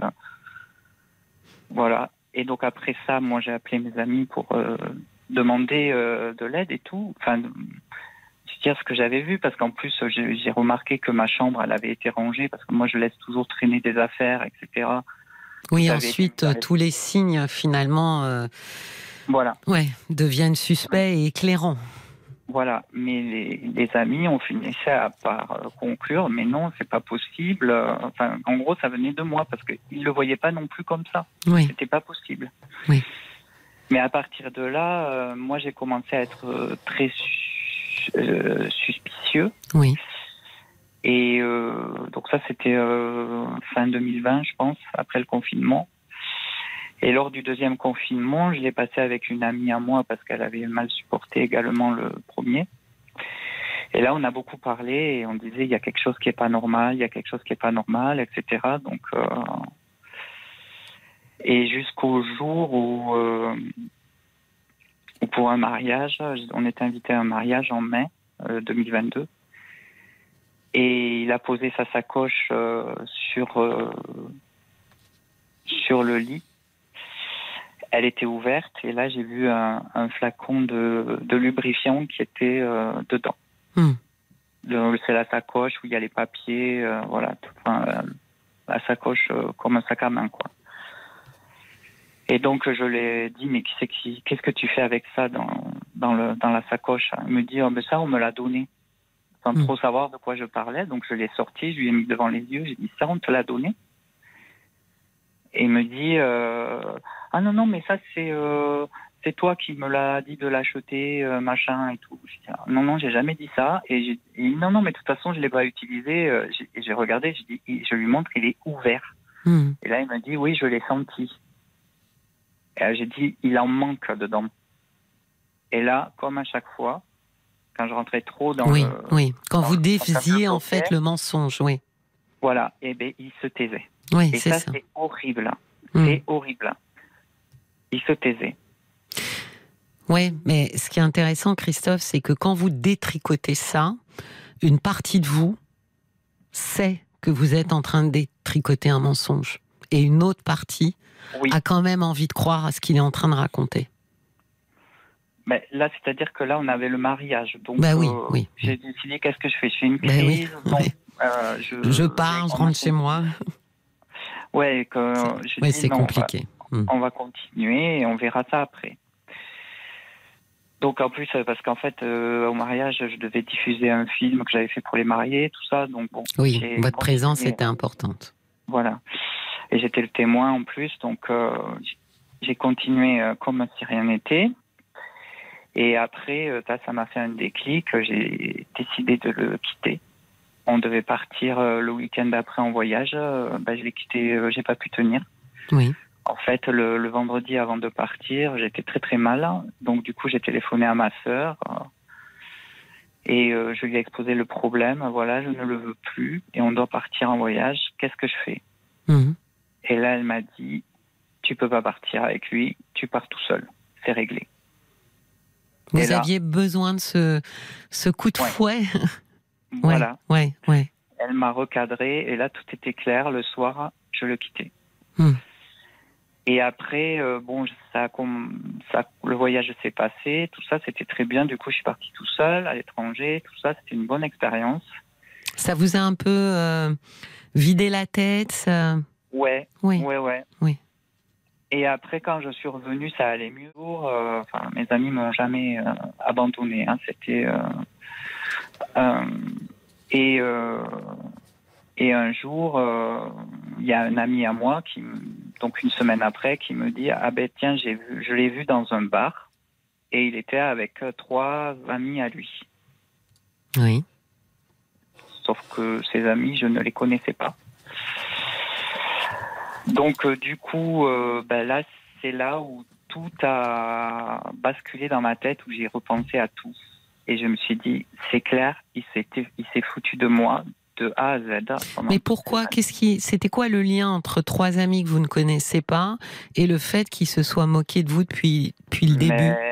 Parce que ses amis, euh, c'est sûrement des, des amis qu'il avait rencontrés sur les sites de rencontres, quelque chose comme ça. Parce que Oui, mais ça pouvait être euh, après votre euh, rupture? euh, non, mais c'est pas. Enfin, non, je pense pas. D'accord. Et c'est à la limite, il aurait été avec un seul homme. À la limite, on peut se dire c'est un date, etc. Oui. Oui. Mais là, euh, non, j'y crois pas. Et puis c'est plus- peut-être pardon. Allez, enfin, Oui. je finis juste ma, ma parenthèse. C'est peut-être aussi que vous- le signal, c'était de se dire cet homme, j'ai quand même été avec lui depuis huit ans. C'est quand même étrange qu'il y ait trois personnes avec lui que je ne connais pas en fait. Oui, en trois Ouais. semaines. Oui, oui. Enfin, trois semaines après, quoi. Mhm. Et euh, de toute façon, j'ai jamais euh, rencontré ses amis à part un seul. Donc, euh, et euh, il m'a jamais parlé de. Il m'a parlé de, de- des amis qu'il avait avec le boulot ou d'un autre ami qu'il avait aussi, mais euh, ceux-là, je n'en avais jamais entendu parler. Puis c'était des amis avec des familles et tout ça. Là, c'était dans un bar gay le soir de Gay Mhm. Pride. euh, C'est pas Mhm. possible. Donc, euh, et en plus, ses amis, d'après lui, ne connaissaient pas euh, son orientation sexuelle. Donc, euh, c'était pas possible. D'accord. Et euh, et donc, euh, oui, donc je sais plus qu'est-ce que. Bah, vous- oui, là, vous avez a- vrillé. Voilà. Et mon ami m'a dit euh, qu'il l'a vu. Ils ont discuté ensemble cinq minutes. Mhm. Et il m'a dit, je suis sûr qu'il s'attendait à te voir parce que c'était le bar où on sortait tout le temps, euh, soir de Gay Pride. Mhm. Et, euh, et, euh, et en fait, euh, il était accoudé devant l'entrée euh, à regarder la porte et c'est lui qui nous a vus tout de suite. Et moi, j'ai commencé à me dire, oula, ça sent pas bon. Heureusement que j'étais pas là. Oui. Euh, Parce que vous êtes dit quoi si vous étiez si vous étiez rentré dans ce bar? Ah ben j'aurais euh, parce que ben, comme quand mon ami me l'a raconté, j'ai vrillé. Alors là, j'aurais vrillé direct dans le bar, quoi. D'accord. Donc il valait mieux que ce soit a, posteriori, quoi. Mhm, mhm. Et, euh, et donc, euh, du coup, euh, bah là, j'ai, je suis retombée euh, très très mal. Oui, c'est ça. C'est que tout le bénéfice de vos vacances s'est évaporé. Tout à fait. Et, et du coup, bah, euh, j'ai écrit une lettre, comme si j'allais lui envoyer, Oui, pour euh, tout ressortir, oui. avec tous les points euh, qui s'étaient passés. Mhm. Et je me suis dit, en relisant, j'ai dit, c'est pas possible. Je peux euh, me faire des films sur un point, mais pas sur autant. Mhm. C'est pas possible. Et puis toutes les promesses euh, non tenues, etc. euh, voilà. Je me Mhm. suis dit, c'est pas possible. Et ce que j'ai oublié de vous dire aussi, c'est que quand j'ai connu cette personne, il se faisait appeler par un prénom qui n'était pas le sien. Oui, enfin, il a l'air quand même de toute façon assez dissimulateur. hein. Et, et il Hum. arrange euh, la réalité, il la déforme hein, complètement euh, et la reforme euh, à sa sauce. Oui, tout à fait. Hum. Tout à fait. Et là, il y a un peu de, des langues qui se délient. Et euh, donc, du coup, je, pense que je vais en apprendre euh, davantage, même si je veux plus trop rien savoir. euh, je pense que euh, je j'ai pas fini euh, de de- de- d'en apprendre avec les gens que je peux côtoyer, les connaissances que je connais. Qu'est-ce qui Voilà. vous qu'est-ce qui vous pose souci euh, encore aujourd'hui, euh, Christophe? Ben, en fait, euh, je sais pas comment faire pour me reconstruire. C'est-à-dire que j'ai un esprit de vengeance.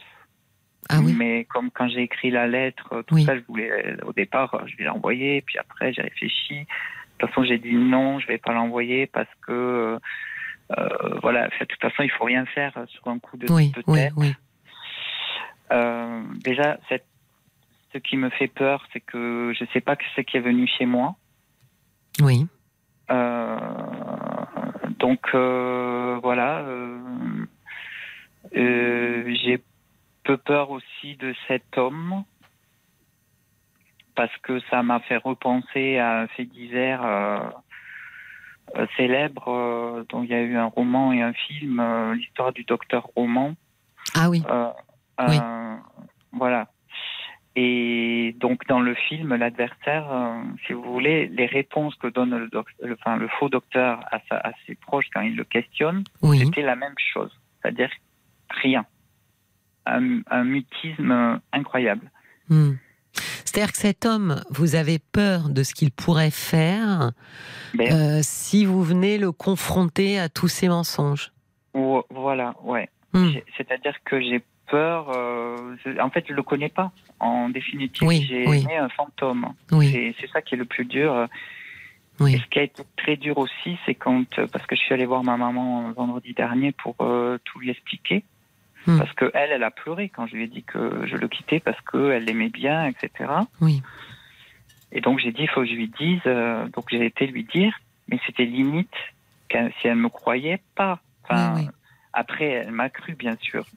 Mais il y avait tellement. euh, non, c'est pas possible. Oui, il a dupé tout le monde. Ah Ouais, non, mais voilà, c'est ça. Mhm, mhm. C'est personne ne s'en est aperçu, quoi. Bah, c'est la force euh, d'un très très bon euh, manipulateur. Euh, Il y en a qui sont médiocres, il y en a qui sont excellents. Et évidemment, ceux qui sont excellents, euh, quand on tombe euh, dans leurs griffes, euh, c'est vrai que c'est compliqué de s'en mettre après, parce qu'effectivement, huit ans, c'est long. Effectivement, donc on, on repasse en fait hein, toutes ces choses qu'on qu'on a vues. Vous parliez tout à l'heure de signaux, mais c'est ces petites lumières hein, qui s'allument et qu'on éteint immédiatement. Et, euh, et, effectivement, euh, c'est. euh, mais euh, je vais vous dire, je trouve quand même assez formidable déjà, euh, Christophe, que euh, vous ayez eu la force et le courage de le quitter et de le quitter net. Parce que je pense effectivement que c'est la seule solution. Euh, vous savez, il y a une règle d'or avec les manipulateurs. hein. On dit toujours, il y a trois conseils. Fuyez, fuyez, fuyez. Donc ça dit tout. Ça veut dire on ne change pas un manipulateur. Non, mais ça, c'est sûr. Et puis, je me suis rendu compte. euh, en fait, j'étais pas bien. J'avais- des angoisses, euh, même, euh, même en début d'année. Là, j'avais des angoisses. Il venait même pas me voir, Mhm. très peu. Et j'avais des douleurs, des, des, des peurs de la mort incroyables. Et dès que du moment que je que je l'ai quitté, tout s'est arrêté. Oui, oui, non, mais je pense que corps, euh, vous- bah, votre corps il percevait quelque chose que votre esprit balayait à chaque fois en fait d'un revers de la main. ouais. Euh, Il y avait quelque chose de complètement, euh, effectivement, irréel hein, dans cette euh, dans cette relation. C'est-à-dire que vous n'étiez pas du tout ancré dans une réalité. Les projets étaient avortés, il n'était pas soutenant, il y avait des mensonges. Enfin, tout ce qui constitue normalement euh, euh, les matériaux pour construire un, couple et un projet ben, n'était pas là en fait. Donc vraisemblablement ne se profilait pas une construction de couple. Mais vous voyez par rapport à cette notion de vengeance et justement pour s'éloigner de ça et s'éloigner de lui, je pense qu'il y a deux questions intéressantes à, se poser euh, et, à, laisser un petit peu mûrir comme ça. La première, c'est souvent euh, pourquoi est-ce que j'ai voulu lui plaire?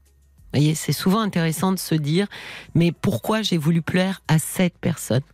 Euh, parce que parce que je le trouvais charismatique, parce que j'étais flattée que quelqu'un comme lui euh, me regarde moi et s'intéresse à moi, ça me narcissisait, etc. Enfin, toutes les réponses que vous pouvez apporter pour pour mieux comprendre en fait votre mouvement à vous. Et la deuxième question, euh, qui est un peu finalement en relation avec la première, c'est comment ai-je contribué à cette histoire? Parce que très souvent, en fait, on est en colère contre l'autre, mais on est aussi en fait en colère contre soi. Ah oui, oui, non, mais ça, oui, ça, oui, parce qu'au début, j'ai culpabilisé beaucoup de ne pas avoir vu euh, le manège. quoi. Voilà, mais c'est ça qui est intéressant, c'est de se dire, ok, peut-être que j'ai pas vu le manège au sens conscient, mais j'ai dû le percevoir un peu inconsciemment. Donc la question c'est pourquoi est-ce que je n'ai pas voulu voir le manège de manière consciente Et là, en général, il y a des réponses qui peuvent être celles de la première question, parce que ça me flattait qu'un type pareil s'intéresse à moi, parce que je trouvais, euh, je sais pas, parce que j'aurais jamais pu penser que quelqu'un d'aussi brillant euh, ait envie d'être en ma compagnie, euh, etc., etc. J'ai déjà qu- quelques réponses. euh, déjà, la deuxième question. Oui, Il faut savoir qu'en quelques mois après qu'on se soit mis ensemble, j'ai eu un drame dans ma vie qui m'a fragilisé. Euh, C'est-à-dire que j'ai perdu mon père Oui. qui a mis fin à ses jours. Ah oui, Donc, euh, ça a été. euh, oui. Brutal Voilà. et, et dramatique, oui. voilà. Et à ce moment-là, c'est à ce moment-là qu'il a sorti tous ses atouts. Ben oui, Avec ma famille, avec eh oui. tout Et puis vous voyez, vous le dites vous-même, là vous étiez dans une extrême fragilité, donc pas du tout en capacité en fait euh, de faire le tri euh, et de pouvoir être beaucoup plus euh, alerte. En fait, vous aviez besoin d'une oreille, il a, il a su être cette oreille. Vous aviez besoin d'une épaule, il a su être cette épaule. Donc à ce moment-là, effectivement, il brouille un petit peu les cartes. Mais vraiment, pour cette notion de, de, de vengeance et de colère, on est moins en colère contre soi, euh, Christophe, et moins en colère contre l'autre quand on comprend pourquoi nous, on a eu besoin de cette histoire et pourquoi nous, on a eu besoin de cet homme euh, malveillant. D'accord Oui, tout à fait, ouais. je pense que ça aidera euh, beaucoup à, à, à, à diluer un peu ça, parce que dès lors que vous aurez compris toute votre participation à vous, ça s'éclairera et de se dire bon bah voilà, j'ai compris, donc je peux refermer ce dossier maintenant et passer à autre chose. Voilà. aussi, il y a quelque chose qui me. C'est que je sais que s'il faut, si je le recroise, euh, ce qui arrivera très Oui, certainement, oui. Il faut euh, que je, euh, je l'ignore, Oui, mais alors justement, je pensais à ça. C'est bien de faire ce travail. Prenez un carnet et notez toutes les réponses qui vous viennent à la question comment ai-je contribué à cette histoire? Pourquoi est-ce que j'ai voulu lui plaire? Euh, Prenez un carnet, notez ma participation. Parce que justement, plus plus vite, alors c'est pas une question de, de, se presser à toute vitesse, mais mieux ce travail et effectivement sera fait en profondeur, plus en le re euh, euh, rencontrant, euh, vous serez un- un- plus détaché, quoi. En sachant que toi, tu es ce que tu es, et moi, je sais maintenant pourquoi euh, j'ai été vers toi. Et donc, je Mm. sais, et, et- et- et l'idée est forcément de dire, et je sais maintenant pourquoi je peux m'éloigner de toi. Vous voyez, si j'ai une partie de la réponse, j'ai la réponse dans l'autre sens. ouais. Voilà, Christophe, j'espère que ça vous aura, ça vous aura aidé. Ah Oui, oui, beaucoup. Ouais. Je vous souhaite une euh, très belle nuit. On entre dans la nuit, là. Merci. Et je vous remercie de votre confiance et de votre témoignage. Merci beaucoup. Je vous en prie. soirée. Au Au revoir. Jusqu'à minuit, Parlons-nous. Cécilia Como sur RTL. Soyez les bienvenus sur RTL si vous nous rejoignez. Nous sommes ensemble encore pour euh, 11 minutes précisément dans Parlons-nous. Et j'accueille Sydney. Bonsoir Sydney. Bonsoir. Bienvenue Sydney. Comment allez-vous? Très bien. Je vous écoute. Très bien. Euh, très bien. Et, et, euh, je suis un peu intimidé. je vous Ah bon? Ah ben non, faut pas. Ah si, si, si. Parce Ah que bah alors comment écoute, je vais faire? Pour vous je écoute, désintimider euh, tous les soirs et euh, je vous ai en direct ce soir. Ah bah euh, j'ai dit la même chose à Caroline Dublanche. Figurez-vous quand je l'ai eu au téléphone, c'était fin juin. Et ben j'ai fait, j'ai eu exactement la même réaction que vous. Donc en, en- en vérité, je comprends très bien. Mais là, en fait, vous m'entendez dans votre téléphone, n'est-ce pas? N'est-ce pas?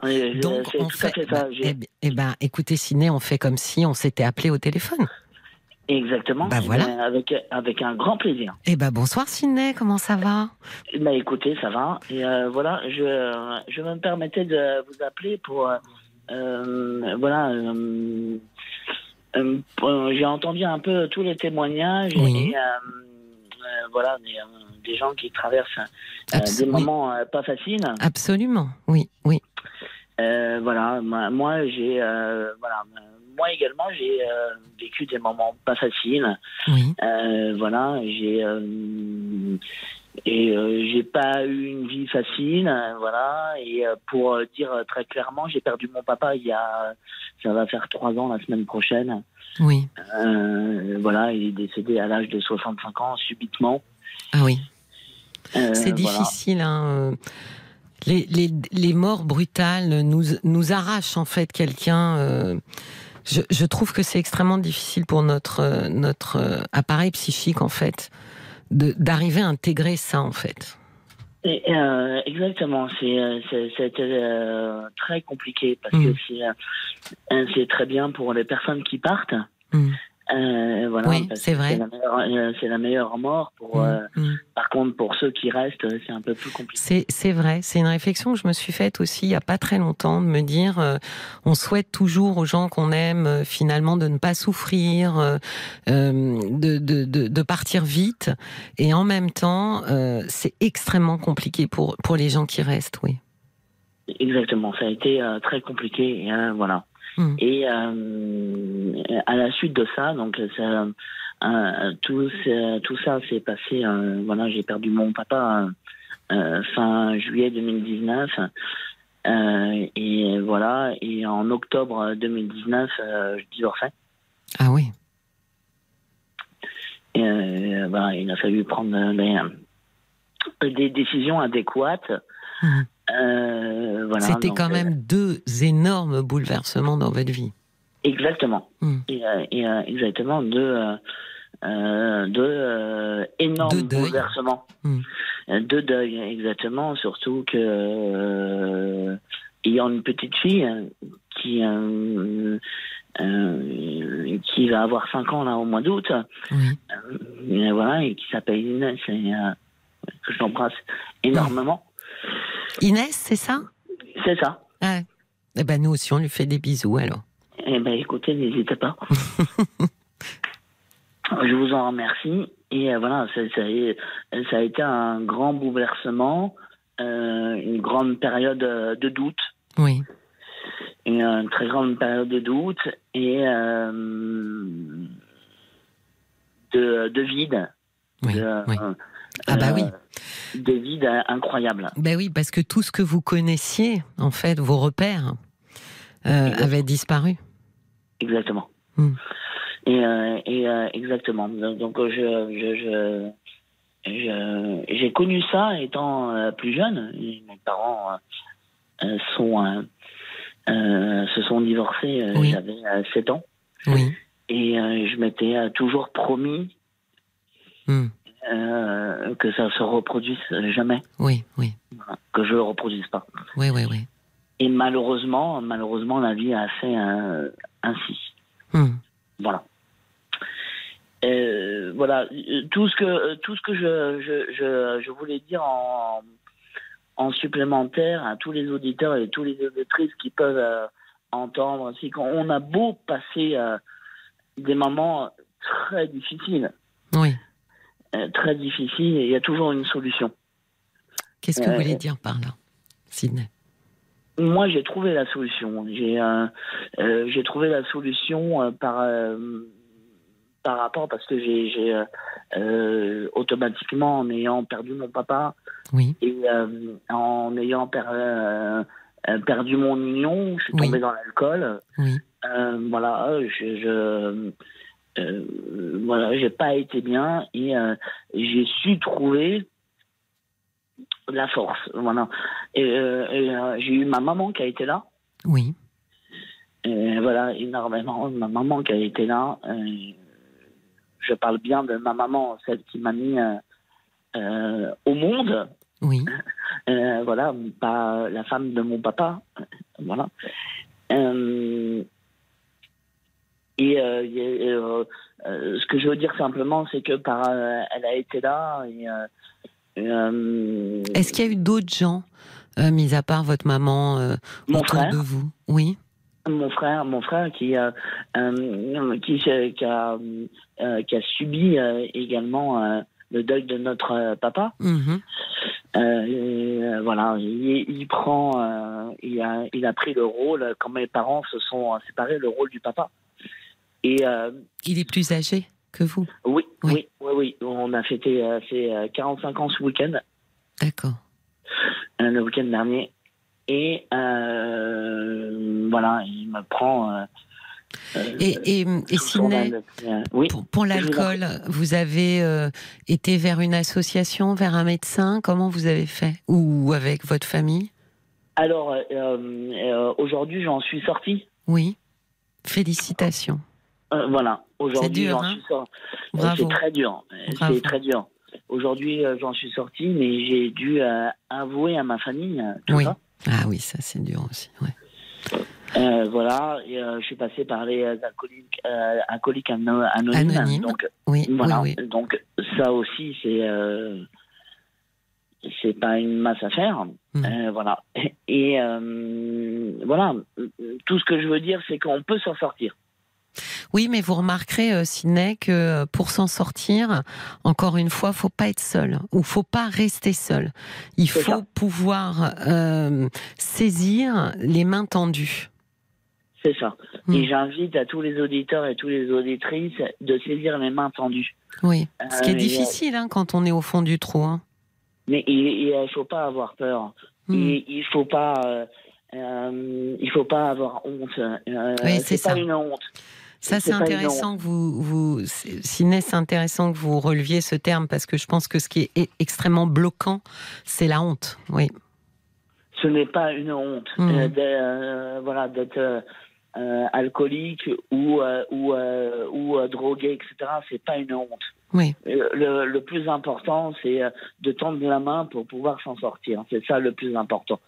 Oui, d'autant que, euh, pardon Sidney, mais vous savez, on avait eu, on avait eu un témoignage assez remarquable de Jérôme qui travaille euh, auprès des anonymes alcooliques, enfin qui, est bénévole, et qui avait dit une phrase qui m'a beaucoup marqué. Euh, il avait dit "On ne boit jamais pour rien." Bien sûr. J'ai trouvé On ça va extrêmement fort. Pourtant, c'est simple hein, comme phrase. Mais je me suis dit, c'est tellement vrai. Et en fait, je, je relève ça parce que vous avez raison. Euh, ceux qui ont honte devraient se rappeler qu'en fait, derrière l'alcool ou derrière la drogue, il y a quelque chose qui les dépasse. Et, et, et que voilà, c'est justement, c'est il faut. Il n'y a pas de honte à se dire, il m'arrive quelque chose, et pour euh, euh, comment dire, ne, ne, me- ne pas affronter ce quelque chose, je bois en fait. C'est ça. Hum. La douleur, la tristesse, euh, oui. On boit pour cacher euh, quelque chose, mais euh, quand on Oui. tend la main, si la main est, est tendue et que on reçoit, Oui, oui, il faut prendre. Oui. Ce qui est le cas, hein, mais le problème, c'est qu'effectivement, les gens euh, ont du mal à, à se sortir en fait de, de cette honte pour aller justement attraper les mains. Il n'y a pas de honte. Ouais. Il Ouais, n'y ouais. a pas de honte. Je, je le dis euh, haut et fort à l'antenne, il n'y a pas de honte. Oui, d'autant que ça Euh, vous a permis à vous de sortir en fait de tout ça. Et de vous réparer. Et, et, il n'y a pas de honte. Mhm. Il n'y en a pas, il n'y a aucune honte à ça. Oui. Ça arrive à tout le monde. Oui, ce qui est vrai, d'abord, parce que ça arrive, euh, ça peut tous nous arriver d'être extrêmement malheureux. Et Ça c'est peut- tellement, oui, et oui. c'est tellement, euh, euh, c'est légalisé, et c'est tellement oui. euh, Accessible. aux yeux de, accessible aux yeux de tout le monde Oui. que euh, il n'y a pas de honte à avoir. C'est vrai, c'est vrai. C'est vraiment un très joli témoignage. J'espère que tout le monde en profitera, Sydney. Merci infiniment de nous avoir appelés pour nous transmettre hein, ce message très positif. Alors, je, je, je voulais dire juste une simple chose pour terminer, Allez-y. si euh, vous voulez bien, c'est que euh, voilà, on peut euh, très bien avancer à partir du moment où on a, on a les mains tendues. On peut très bien y arriver. Il n'y a pas de honte. Oui. Le message est passé. Merci infiniment, Sydney. Merci beaucoup. Il est l'heure de se quitter. Merci à tous de votre fidélité et de votre confiance. Je vous souhaite un très agréable week-end. Je vous retrouve lundi à 22h. Passez une très belle et paisible nuit.